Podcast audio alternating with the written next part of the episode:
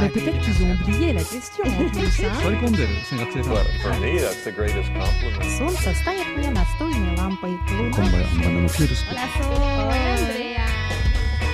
无论你在世界的哪个尽头，请你跟我这样做。哦哦哦，Turn on your radio，阳光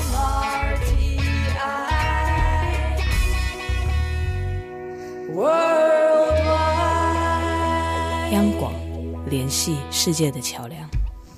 吼啊咿呀咿耶哎，吼啊咿呀啦咿呀喂呀，吼咿呀吼呀乾坤一定不朽功啊！台湾是宝岛啊。台湾有着多元的面貌，经由不同族群、语言、风俗习惯、艺术戏曲的融合，汇聚成台湾独特瑰丽的文化。恋恋台湾，为你传递台湾独特的文化风情，引领听众真正认识台湾，了解台湾，爱上台湾。欢迎朋友收听《恋恋台湾》的节目，我是吴祝玉，在空中陪伴你。这里是中央广播电台台湾之音。我们在今天的节目进行的是台湾有够赞，和大家来谈谈赌博这件事情了。为什么呢？其实，在今天台湾有够赞，我们继续邀请到了台湾史不胡说的作者蔡慧平老师，和大家来探讨有关于在台湾的朋友对赌博的喜好了。其实，在台湾的民众蛮喜欢打麻将，不过这个麻将用这个河洛话啊、台语来讲叫麻将，所以又叫麻雀啊。现在仍然有些地方还把麻将称为是麻雀。在中国呢，其实把麻雀当作是一种交际的机关，那么所以不管是官场民间，或者是茶楼酒馆，都是整天整夜在弄。而有人就说到了，其实打麻将是中国社会的一种恶习。更有学者针对打麻将这件事情研究中国积弱的原因呢。那么，在公元一九二七年，当时《台湾民报》刊载了叫做“麻雀飞到台湾来”的文章，认为说，泱泱中国之所以国力萎靡不振，就是麻将给搞坏的，到底是或不是呢？可是，相信此时收听节目的听众朋友，应该有机会看到一些媒体的报道，特别说到了，现在在国外呢，有些安养机构还教当地的民众打麻将呢。据说打麻将的人因为脑筋有在动啊，比较不会失智，不晓得是或不是呢？今天的节目，我们继续请到了台北教育大学台湾文化研究所的助理教授蔡慧萍老师，和大家一起来探讨。好的，先听歌，不要走开，我们马上回来跟大家来聊聊，诶，这个打麻将这件事情。为你安排的是薛之谦的《动物世界》，一起来欣赏。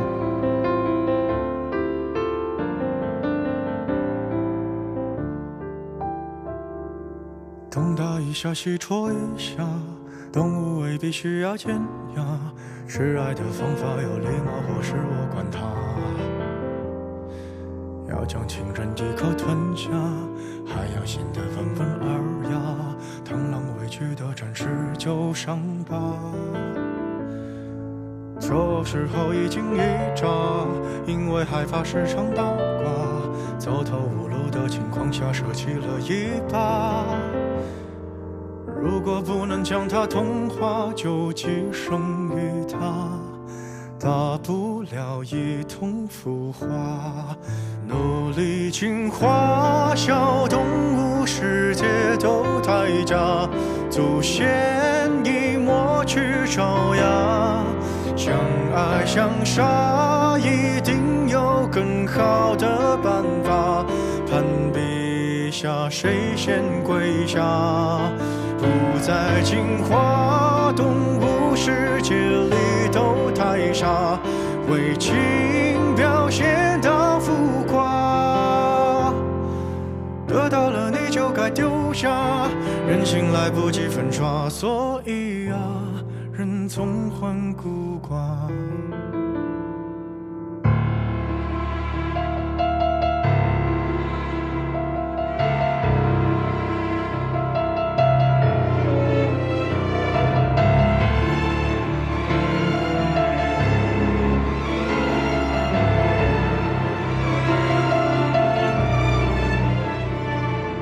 麋鹿本来约在树下，说好一起浪迹天涯。机场铃铛还在往哪个方向挣扎。如果有只豺狼，它英勇披上婚纱，同伴教它度过童话。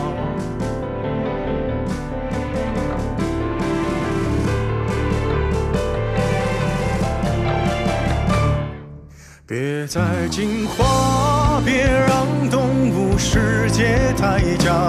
我们各露出爪牙，相爱相杀，别再想更好的办法。优胜劣汰，自天上拔，假装进化，拼命想和动物有差，玩一出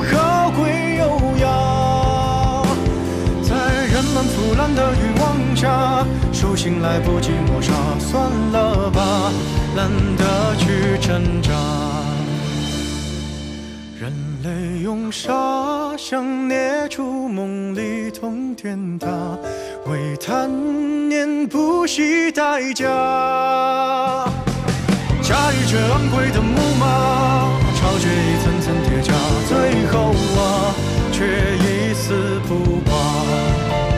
别害怕，我们都孤寡。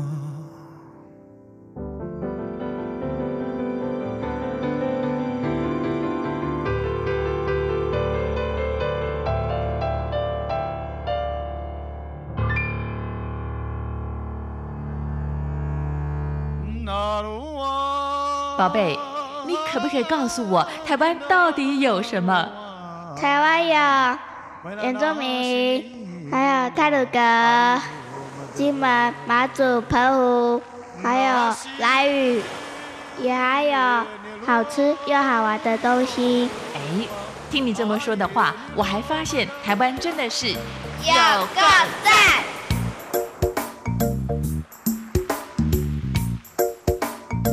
慧萍你好，朱玉姐好，各位听众朋友大家好。是讲到这个博掉赌博这件事情，哎、其实华人呢、台湾人其实对赌博这件事情还蛮坚持的。对，没错。嗯我爸爸那个年代的所谓的啊乐透彩啦、大家乐啦，到现在其实我们的赌性还是很坚强的。没错，哎，朱一姐，你有没有印象？嗯就是台湾的那个台湾乐透彩券刚开的时候，嗯哼，我还记得我那个时候看到台台彩开的时候，嗯。呃，每一期开讲之前，那个那个门口啊，那个彩券行门口大排长龙，所有的人都想要去买一个发财梦。等一下，我打个岔，慧萍老师，你买过彩券吗？买过啊，你也会过买啊？对，好玩，对，也会买。过年的时候会买。哎，你有没有发现，过年的时候是大家赌博心最旺盛的时候？我跟你讲哈，我我爸爸其实我父亲平常是不赌博的人，但是每到过年期间呢，就是从除夕夜开始打、呃，吃完饭之后呢，一直到年初二这段时间，他是失踪的。去哪里了？到菜市场去玩那个 SPA 哦，十八啦，哦哦，那个骰子啊，哎，对对，我我发现呢，呃，台湾的男性，尤其是像我父亲那个年代的人呢，过年过节就是那种放开自我，然后大厮杀的阶段。对，而那个时候呢，也非常有趣，警察。不会不会抓，不会抓的，没错，嗯、没错。嗯，我们把我们把台湾人的赌博习惯这件事情往前推。哎、嗯，日本时代台湾人赌博吗？嗯，这就是一个很好的问题。听说赌得很凶啊，对，照样赌啊。对，其实日本时代的时候，嗯、当时有这个日本人有统计，台湾人有几种赌，有好几种二，我记得是二三十种赌博的方式，就是各样各式各样的东西都能赌。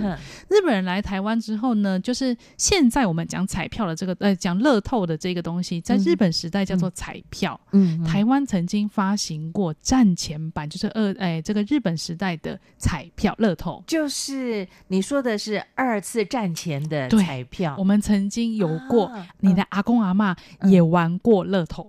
是哈，对，但是那个乐透是怎么玩的嗯呢？好，先跟各位解释一下，日本人为什么要发行乐透这件事。呃好像是我们为了筹募资金，是不是啊？对，我们把这个名词回到那个时代好了。现在我们叫乐透的这个彩券呢，在当时叫做彩票，台湾彩票。嗯，嗯那这发票票对嗯票券的票嗯，它当时发行这原因是因为它需要一些政府需要钱做重大建设的时候，会做一件事，就是发行公债。嗯，同样的道理，爱国奖券的出现也是一样。爱国奖券前身叫做爱国公债，其实也是一样。啊，但是呢，你发行的公债呢，大家会认购的人不多。嗯但是如果今天跟你讲说，你认购的这个东西，你买这个东西，它有可能会给你带来赚钱，会发财的哦。嗯你买的就不是公债，你买的是梦想，啊，大家就会愿意把钱拿出来。是一种行销的手法，没错，所以当时政府因为各项的基础建设，在嗯一九零零年代的时候，嗯各项基础建设都需要钱。嗯但是，与其那个当时的台湾总督府其实有跟本国承日本本国承诺说，我们会尽可能的减少这个补助日本本国补助台湾的额度。嗯哼，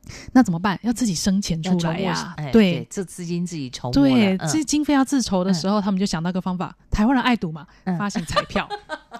原来是针对我们的民族性对他们就当时在日嗯文叫做射信心，射是射箭的射，射侥幸是侥幸的幸，就是啊。我们把我们的希望寄托在那个仿佛你要射出去打到你的那个侥幸的那个心情，那么难做。很贴切，其实很贴切对。射性，嗯。对，那这个台湾人有这样子的想嗯法之后，当时官方呢就呃这个派了官员到了嗯。东南亚，当时有发行彩票的地方嗯去做考察。是。考察回来之后，就决心要在台湾发行彩票，嗯。所以台湾在一九零六年的那一年发行了第一期的台湾彩票，那是第一次。第一次发行。由公单位来发行没错彩券，嗯然后当时呢，因为很仓促的发行了这个彩票，没有一个地方，大家知道彩票是像现在，大家只要想象乐透要开奖的时候，嗯不是会有一个很大的摇奖的机器吗？像球一样的东西，是里面会滚出小球。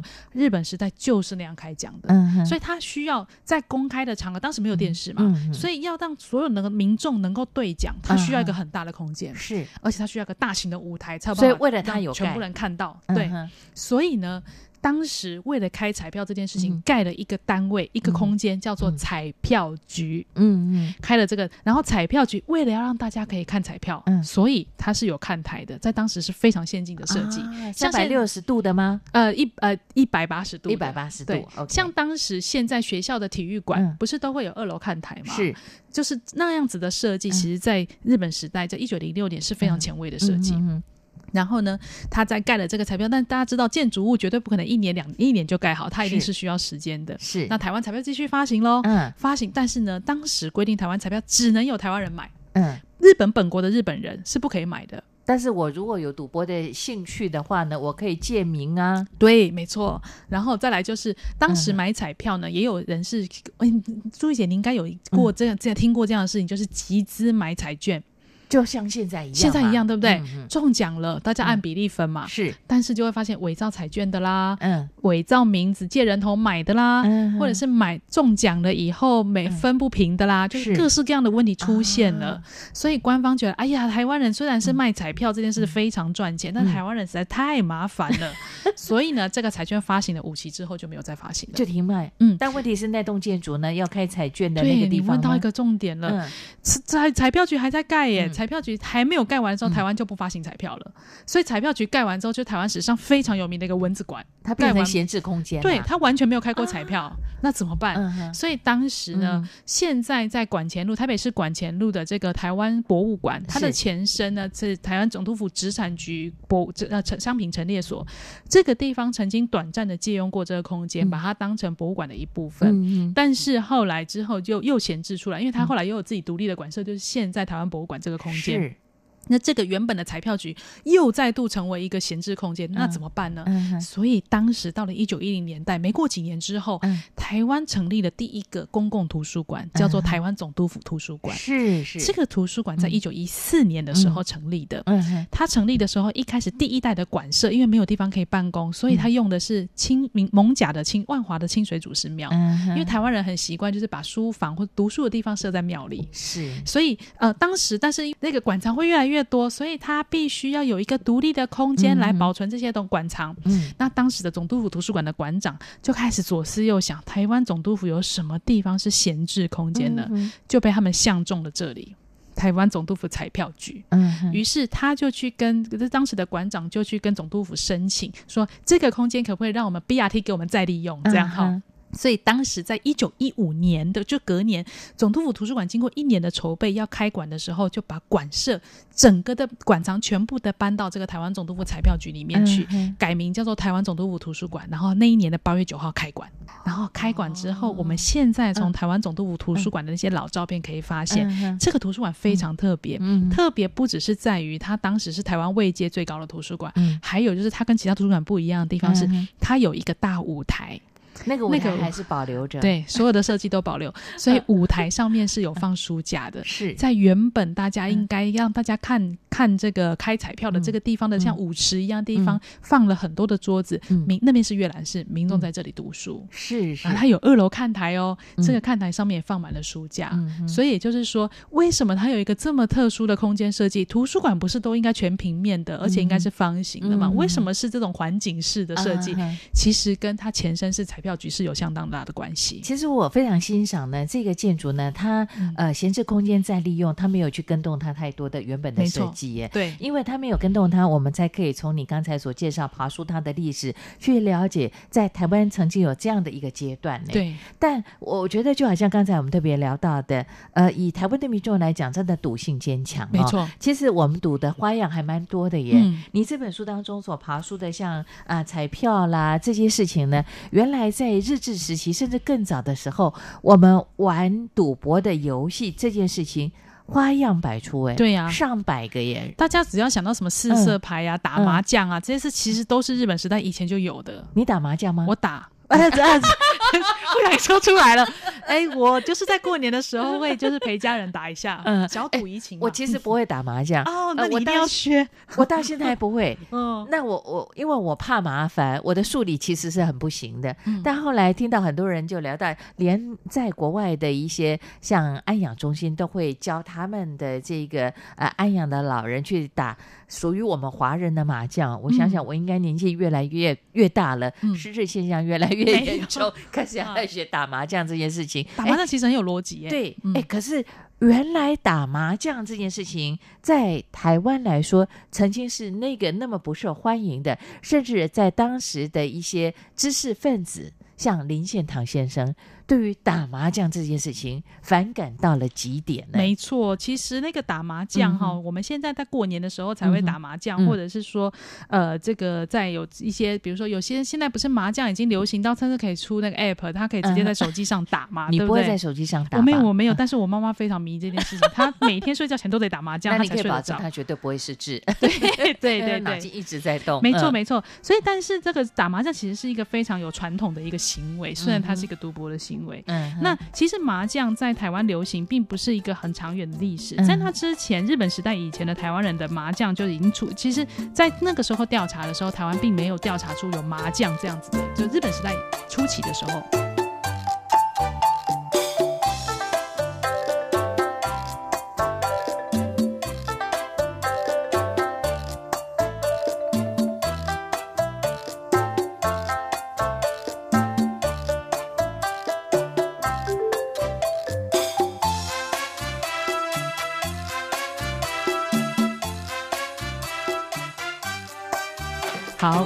这里，我想请教蔡慧萍老师，你说的打麻将这件事情，不是呃在呃当初的呃唐山唐山过台湾渡过黑水沟，就把打麻将这个呃风俗或者嗜好就带到台湾来？其实那个时候并没有的。对对对，就是说他其实是一开始是没有包含打麻将的。嗯。那后来之后，麻将是怎么样出来的？嗯。哎、其实麻将刚开始流行的时候，是在台湾的日本人开始流行的。日本人打麻将？没，错，日本人打麻将，他嗯从中国传到日本，到了台湾来嗯。之后，其实一开始打麻将的是在台日人的那些官员，是。所以那官员利用他闲暇的时间打麻将。嗯。你知道麻将有多流行？流行到当时连美国都在打麻将，嗯嗯，然后美国打麻将还有出麻将比赛。嗯。那台湾其实也有麻将馆，所以其实有麻将在当时社会是非常风行的。嗯哼那到了日本时代，台湾人也打麻将，嗯可是台湾人打麻将的时候，因为理论上它还是一个赌博，嗯所以官方理论上是要抓的。嗯嗯，所以当时我们就看到一些报道，就讲说啊，抓到台湾人打都是麻将士，绅吗？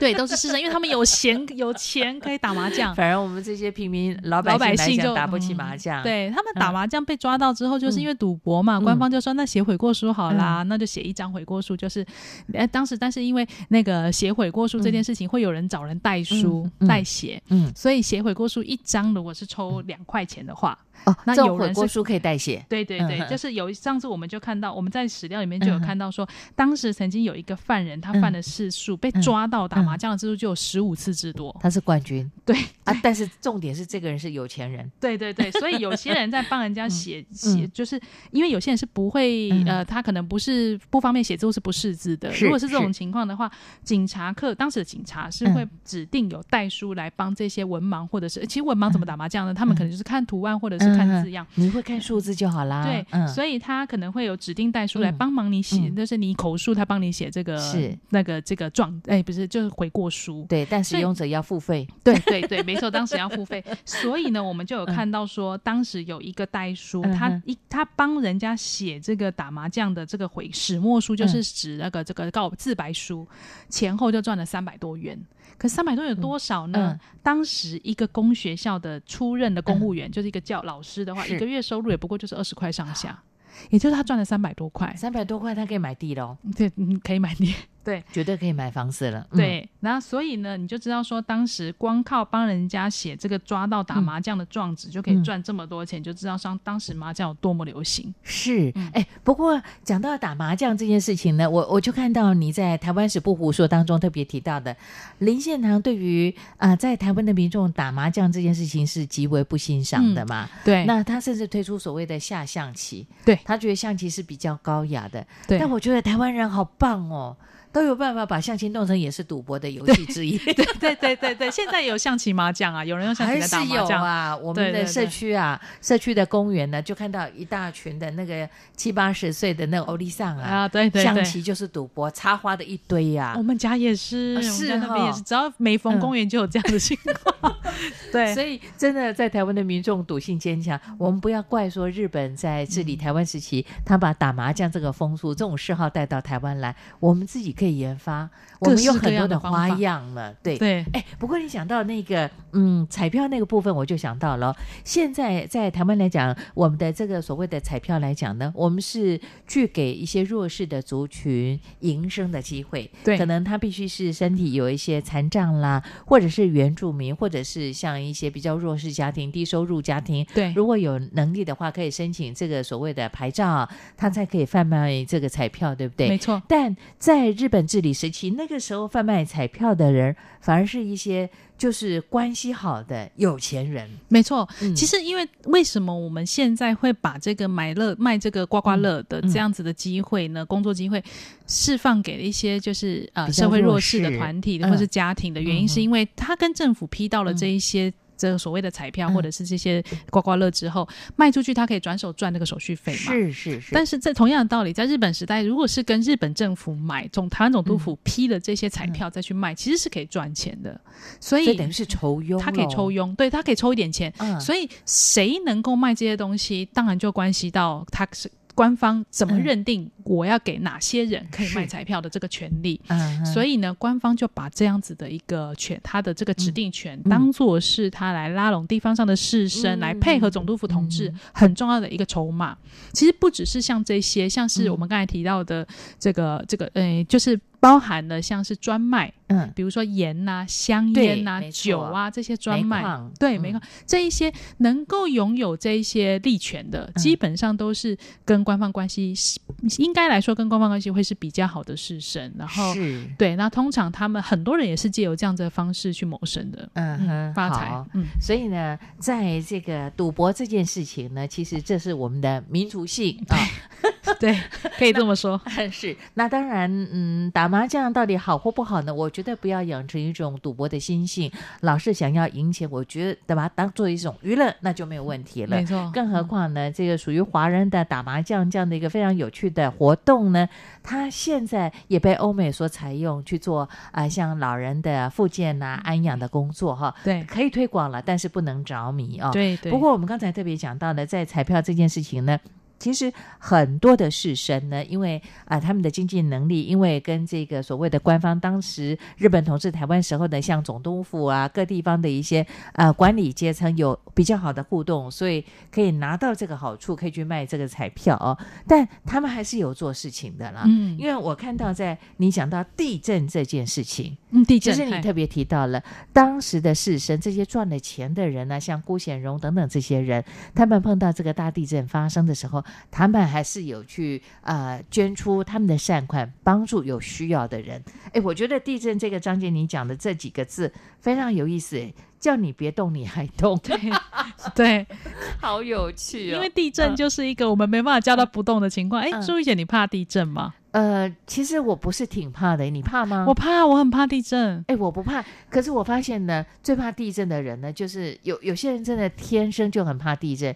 像我姐姐的小孩，现在即便已经二十出头了，他小时候碰到呃那个时候的九二一地震的时候，他现在碰到地震，他其实还会恐慌哎、对，会联想起来。嗯对对，即便现在已经成年了，对我还记得在九二一，就是一九九九年的九二一地震的时候呢，他那时候还很小，大概两三岁，他就就跌当破啊，跌当破啊。他只要出去外面看到玻璃破掉，他就说这是得当破啊，哦，地震造成玻璃破碎哦。那你为什么那么怕地震？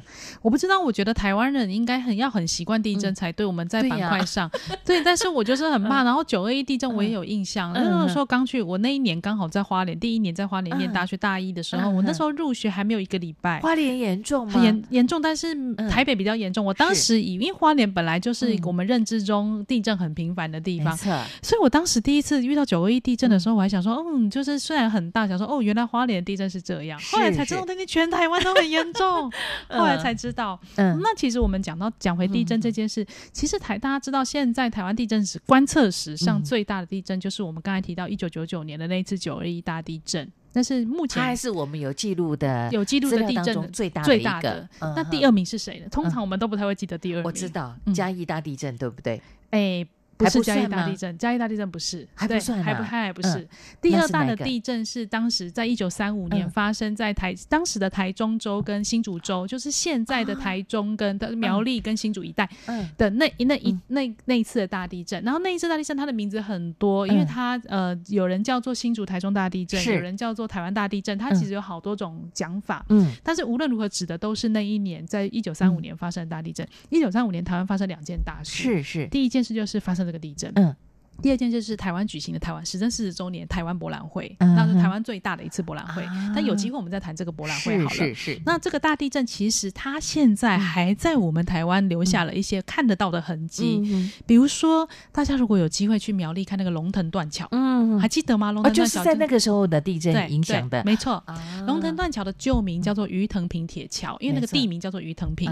那因为它是砖造的桥，所以嗯在那次地震之后，只剩下桥墩留着，上面嗯桥面已经整整个塌落。是那当时要覆盖那条铁路的时候，非常的工程非常浩大，嗯所以官方几经评估之后，决定在它旁边盖一条新的铁道。没错，所以因为这样的关系，我们现在看到龙腾断桥才没有恢复成原本的样子，成为地震留下来的很重要的一个历史见证。OK，所以，因为因为龙腾断桥，我们是可以走到龙腾断桥的上端去嗯看，跟平行的看这个龙腾断桥。嗯你上去的时候，你就会发现。有一条是真的现在铁轨在走的铁路，那个就是一九三五年地震过后重新盖出来的铁路。那旧的呢，嗯就是原本的铁桥呢，现在就变成一个历史的指定古迹留下来的。好，我想它也成为当地的一个旅游的景点、哦没。错，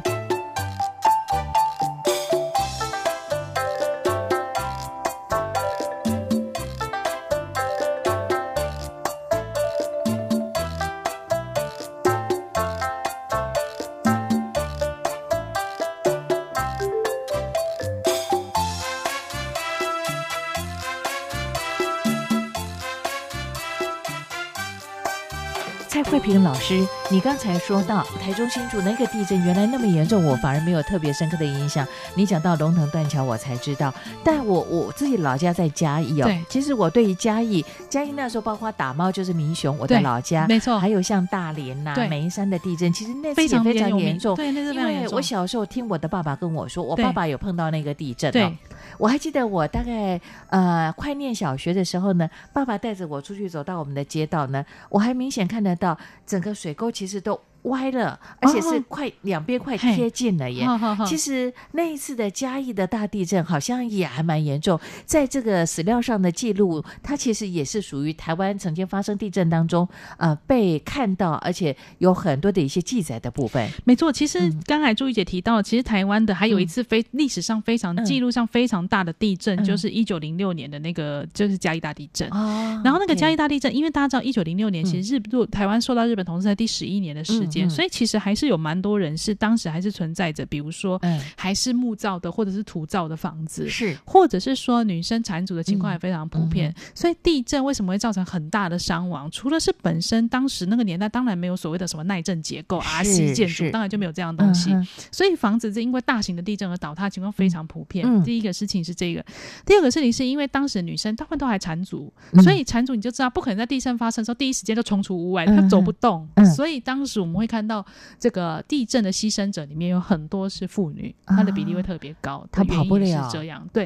所以，我们从地震来看台湾的这个民族的转变，其实有一些有趣的现象。比如说，我们刚才提到一九三五年的那一次大地震，那次的地震统计。福老人跟客家人哪一个牺牲的人数比较多？一定是河洛人、福老人。你怎么知道？缠足，因为客家女生是不缠足的啊。对，一个原因是这个很重要。答对了，其实因为当时福老人的女生闽闽南人的部分，其实牺牲的人数是比较多。但是整体还有另外一个原因，就是说跟民跟族群之间的这个生活的样态有点关系。怎么说呢？因为一九三五年那一次发生大地震的时候，时间是发生在凌晨的早上的七六七点的时候，七点我记得是七点多。你说客家人。都起床去工作，他已经去田里工作了。对，但是因为扶老人习惯是做生意的，他就比较晚起床，所以地震发生的时候，很多人还在吃早餐，甚至还在睡觉。是，所以房子塌下来就把这些人压死了。嗯，那或者是说，因为当时很多是木造的房子，所以当时是刚好是吃早餐时间，很多人正在煮饭，就是那个用大灶。是，所以房子倒下来的时候就引发了火灾，所以相对来说是火灾，死于火灾或者被压的这种情况就比较明显。但是因为客家人那个时候已经出门去工作了，所以客家人在在死伤的人数。上就会明显的比扶老人低很多，所以从这边我们可以看到，到了后来这个这个造成了，就是房子倒掉之后，台湾的新的一批的都市更新就开始出现了，会开始考虑到房子的耐震跟它的强度，还有一个就是民众也开始渐渐配合时代观念的转变，女生开始进快速的减少了所谓缠足的比例，这个跟我们这个地震所造成的一些影响，其实大家加减都有一些关系。是你刚才讲到的，比方说呢，我们的这这个房屋的啊耐震啦，它的构造呢，可能就会去加强针对地震来做一些调整，对不对？还有就是说呢，像女性来讲的话，我们不再鼓励缠足，甚至说尽量去鼓吹不缠足这样的一项的运动跟政策的话，它是在一九零六年的嘉义大地震那一次就开始去推动，还是在一九三五年的呃，我们刚才讲到的龙腾断桥那个时候呢，会比较积极的去推动相关的一些措施呢？台湾的台湾的这个缠足节，我们讲那断男生的。断法跟女生的解缠足其实是两个不同的时间点。是我们讲女生这边，女生的解缠足其实是最第一批解缠足运动是在一九零零年的时候就出现了，那更早了。对，那更早。嗯，但是因为当时是由男生来推的，所以它的那个效果其实不如女生自己来推来的好。嗯，所以一九零零年那一次并没有取得大规模的成功。是，然后在但是中间经历过我们刚才讲讲到的嘉义大地震，或者是说当年缠足的这些女孩子，她们很清楚的知道缠足是一件多么残忍而且痛苦的事情。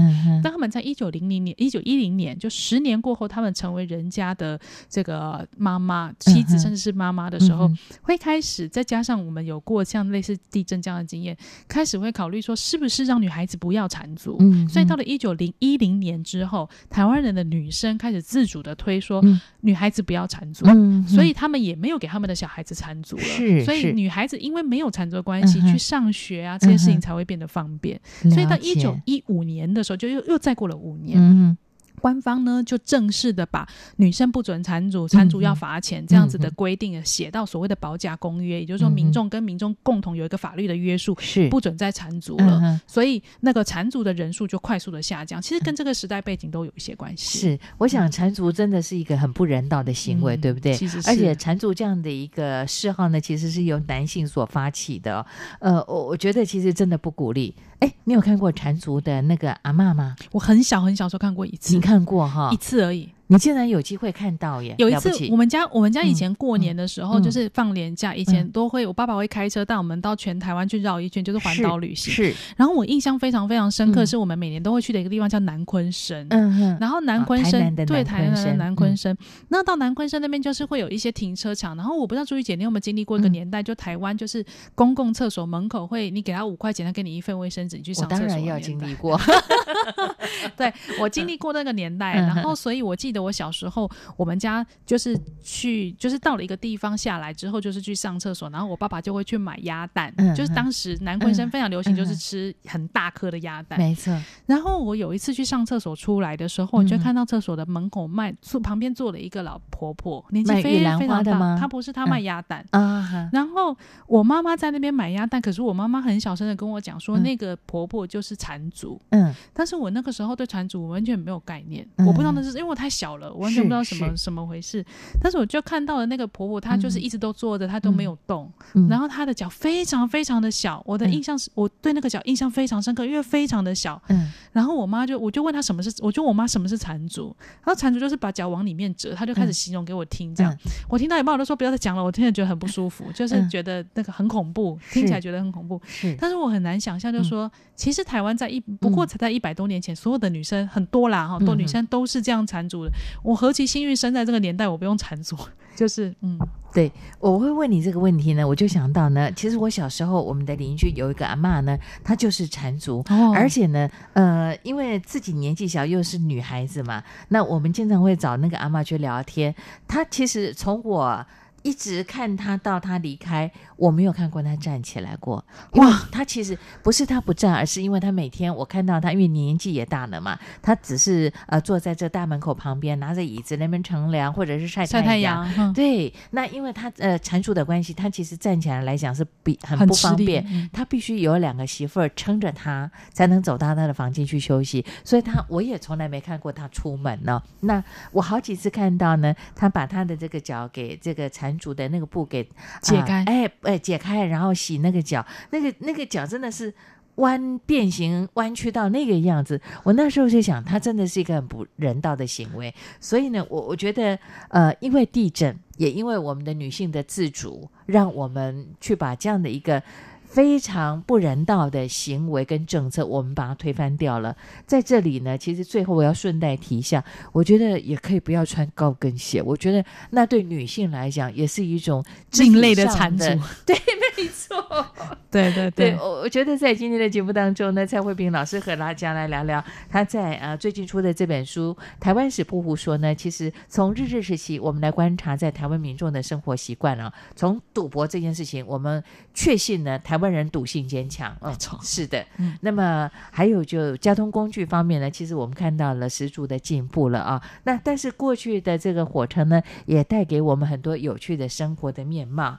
那么还有呢，就说呃，我们也特别去提到了洗澡这件事情很重要。再次的呼吁我们的听众朋友，领导脑得 call 哈，请通知我。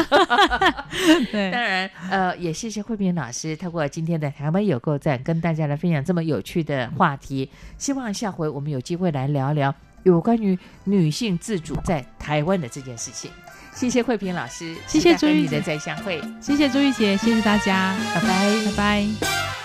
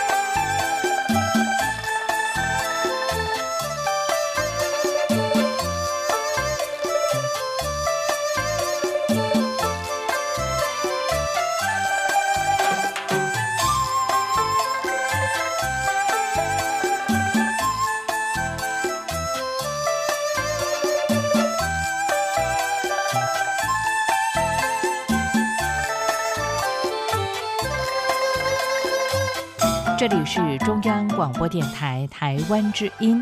朋友在今天的恋恋台湾，台湾有够赞。我们和大家谈到了啊，在台湾民众有关于赌博这件事情了，尤其是打麻将，哎，好像成为了国粹，华人的国粹了。其实，尽管啊，当时林献堂先生等人用心用力，想要改变大家的恶习，但直到现在，我们看到了搓洗麻将牌的声响仍然是不绝于耳呢。甚至现在还发明了打麻将的电动游戏。刚才蔡慧萍老师就说到了，哎，他妈妈每天可都要打这个电动麻将了，不需要牌友一个人照打无误，哎，真是有够厉害。就不知道，如果林献堂或者是蒋渭水这些民族的先贤们，现在如果看到这个景象的话，是不是也会摇头叹息呢？不过，就诚如刚才我们特别提到的，呃，打麻将小赌啦，可以养性啊，那也可以防失智。我们倒是蛮鼓励大家，呃，晚年的时候呢，开始养成这样的非常有趣的嗜好。不过，可不要成为这个赌性坚强的赌友哦。好，今天节目看看时间就为您进行到这里，感谢朋友你的收听跟陪伴。听完之后有任何建议想给我，都可以用 email 方式跟我联络，相当的方便。吴祝玉的 email address 是 wcy at rti 点 org 点 tw wcy at rti 点 org 点 tw，期待朋友您的批评跟指教了。那么最近中央广播电台的各档节目呢，都有一些活动，也欢迎大家踊跃参与。那么接下来来听段广告啊，这是朱玉也主持的台湾六一下的带状节目呢，目前也正在进行二零一九年有奖征文的活动了。我们准备非常特别的台湾的文创商品要送给所有的听众朋友，参加办法非常的简单，就请你。仔细的听我们广告的推荐介绍喽。进广告了，别忘了下周练练台湾的节目，吴祝玉和你在空中再相会。嗨，听众朋友，一年一度的有奖征文活动又要开始了。今年台湾用一下征文的主题是“让我快乐的一些事”，让我快乐的一些事，愿不愿意跟我们分享呢？也许是一顿难忘的美食佳肴。也许是刚好看了一部发人深省的影片，都能让我们会心一笑。就因为快乐具有正向的感染力，因此我们的主题定为“让我快乐的一些事”。文章内容最多三百个字，最少也要有一百个字哦。台湾 new 一下，备有丰富的奖品送给您。